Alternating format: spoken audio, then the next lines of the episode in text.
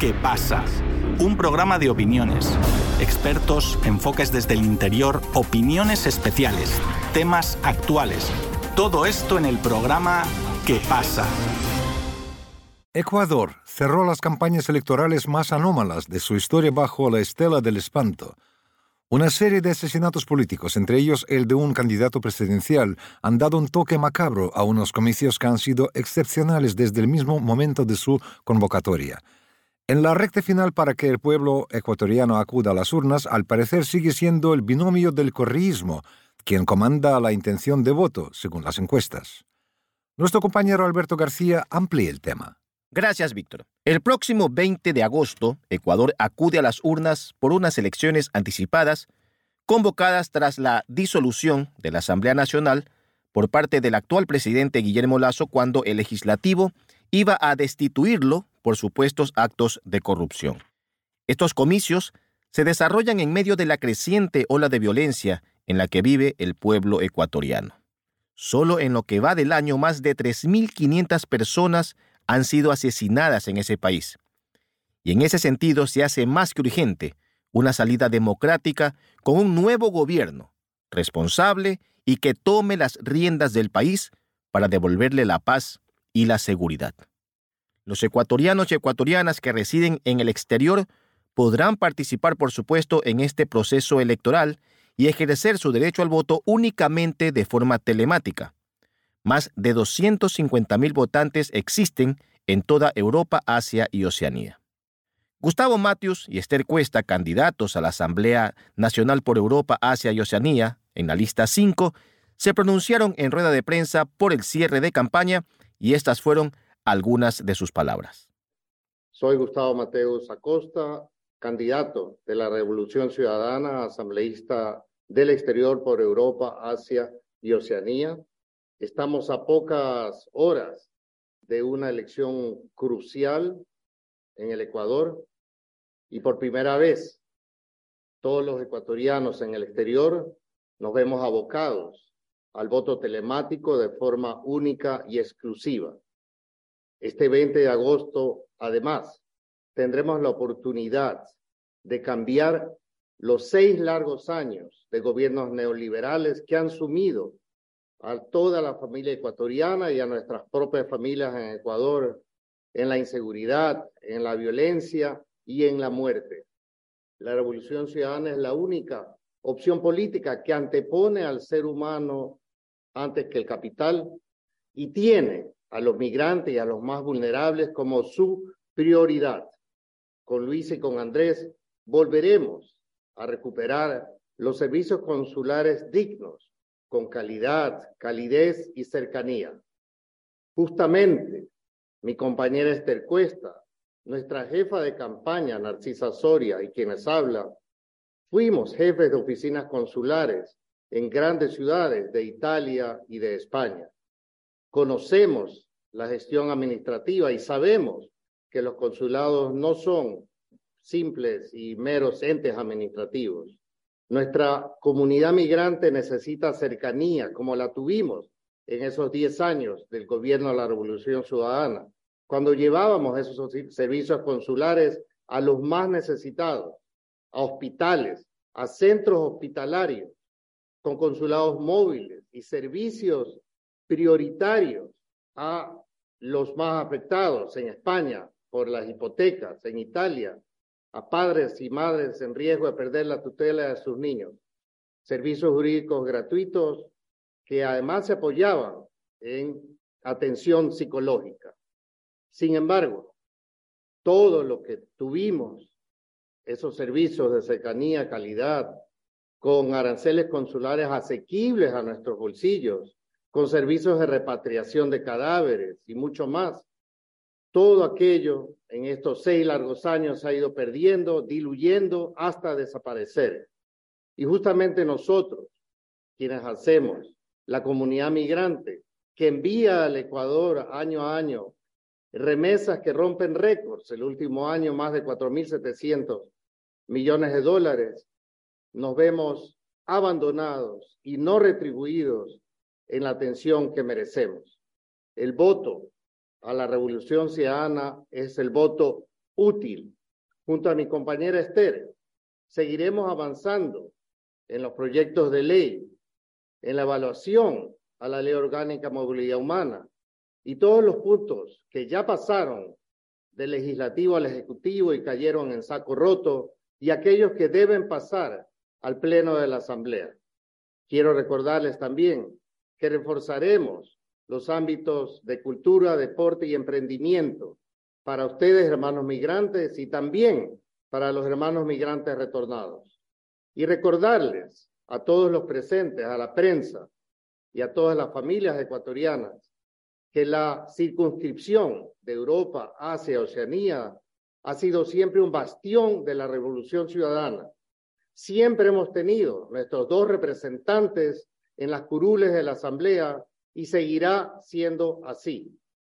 Con mi compañera Esther Cuesta y nuestros alternos, Margarita Guerrero y Frank Moya, que me acompañan, seguiremos luchando y defendiendo los derechos de cada uno de ustedes y de sus familias aquí en el exterior y en nuestro Ecuador.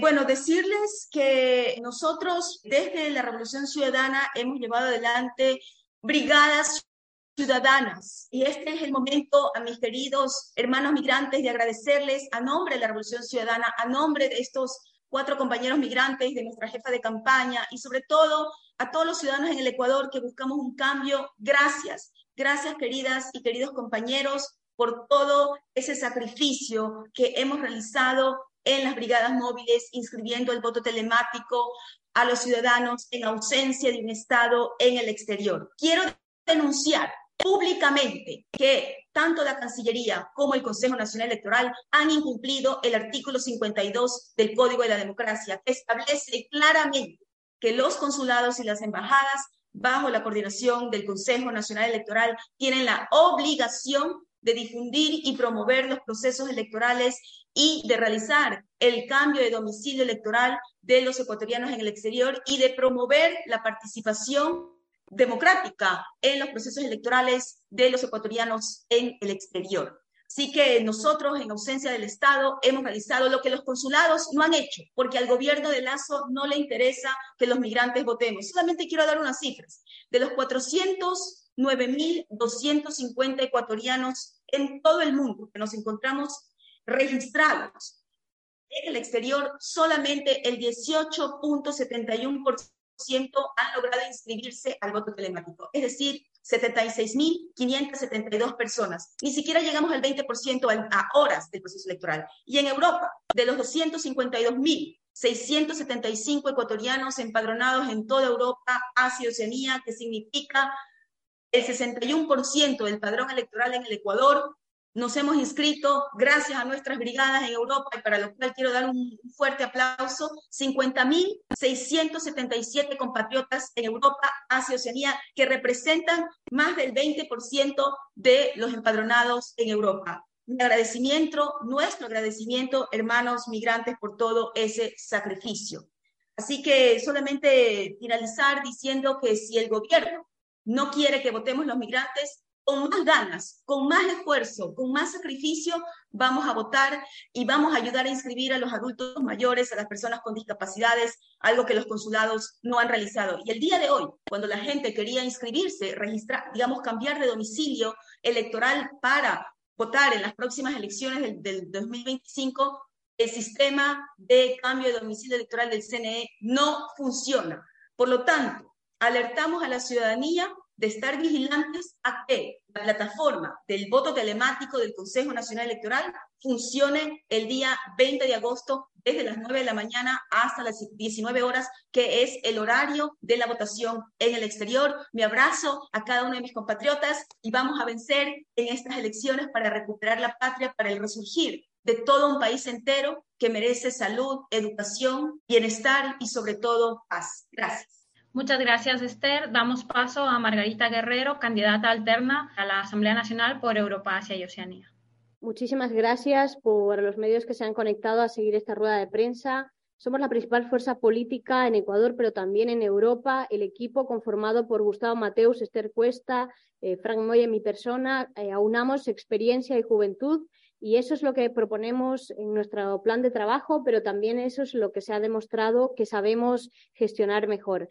Miren, estamos a las puertas de unas elecciones históricas, unas elecciones que se producen porque el Ejecutivo de Guillermo Lasso disolvió la Asamblea Nacional y convocó elecciones anticipadas, mecanismo que contempla la propia Constitución, pero esto se debió a que el Ejecutivo de Guillermo Lasso iba a ser sancionado, censurado por sus nexos con el narcotráfico. Se está hablando muy poco de esta cuestión y es especialmente relevante porque vivimos hoy día en un país que está asolado por la violencia, en la que más de 3.500 personas han perdido su vida en episodios violentos solo en lo que va de año y sirva este hecho para denunciar toda la violencia que están sufriendo nuestras familias en Ecuador. Por supuesto, nos unimos a las condolencias por el asesinato del compañero Pepe Briones, pero también del magnicidio a Fernando Villavicencio. Estamos radicalmente en contra de cualquier utilización de la violencia como arma política o de la mentira como arma política. Necesitamos que vuelva la democracia a nuestro país, recuperar el Ecuador de ese estado fallido al que han convertido las políticas neoliberales de Moreno y de Lazo. Y eso solo lo podemos hacer con nuestro voto. Es fundamental que ejerzamos nuestro derecho al voto y aquí los datos que daba mi compañera Esther son realmente preocupantes. Evidentemente nos enfrentamos a unas elecciones con la cancha totalmente inclinada. Al Consejo Nacional Electoral no le interesa que voten los migrantes. Nos ha impuesto, mejor dicho, el voto telemático como única forma de votación en el exterior sin previo aviso y prácticamente obligando y dejando a miles y miles de compatriotas sin votar. Solo resta decir a los ecuatorianos alrededor del mundo y dentro del país que en este nuevo proceso electoral, en esta nueva oportunidad en favor de la patria, tomen la decisión más acorde a su intuición, a lo que han visto durante este periodo de tiempo de seis años en los cuales se ha echado a perder literalmente el país en la seguridad social y en la estabilidad. Hoy es el momento en el cual, en sus manos, tienen la oportunidad de cambiar la historia de su país. Escojan de la mejor manera, fuera de odios, fuera de rencores y con mucho, pero mucho patriotismo. No son culpables los políticos electos de lo que sucede dentro de un país. Somos culpables los ciudadanos, porque somos los que elegimos. Y si nos equivocamos permanentemente, entonces el rumbo del país seguirá siendo el mismo. Estará un país a la deriva. Como lo dijo en su momento Albert Einstein, es locura esperar que ocurran cosas diferentes haciendo siempre lo mismo. Que la suerte y la sabiduría los acompañe ecuatorianos en este 20 de agosto para que la elección que hagan sea la mejor por el bien del país y de todos los ecuatorianos.